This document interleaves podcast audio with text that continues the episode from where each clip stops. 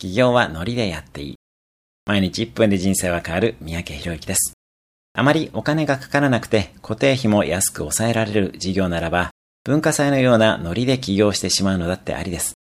思えば仲間を集めて何かに挑戦しているとお金がなくても事務所がボロボロでも朝から夜中までドキドキワクワクしっぱなしだったりします。あの空気感は一度味わってもいいでしょう。年齢のこともあるでしょう。養わなければいけない家族もあるかもしれません。でしたら、週末企業でも副業企業でも OK です。家族に社長をやってもらってもいいのです。思い切ってやってみて、ダメだったらまたサラリーマンに戻るのだってありです。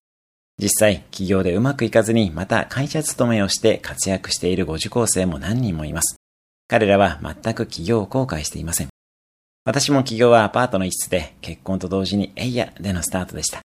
アパートでしたが、名刺にはアパート名の後に〇〇ビルと付けて書いていました。企業や移住や留学などはある程度ノリじゃないとできなかったりもします。事業計画も大事ですが、最後はノリや直感です。やりたいというパッションです。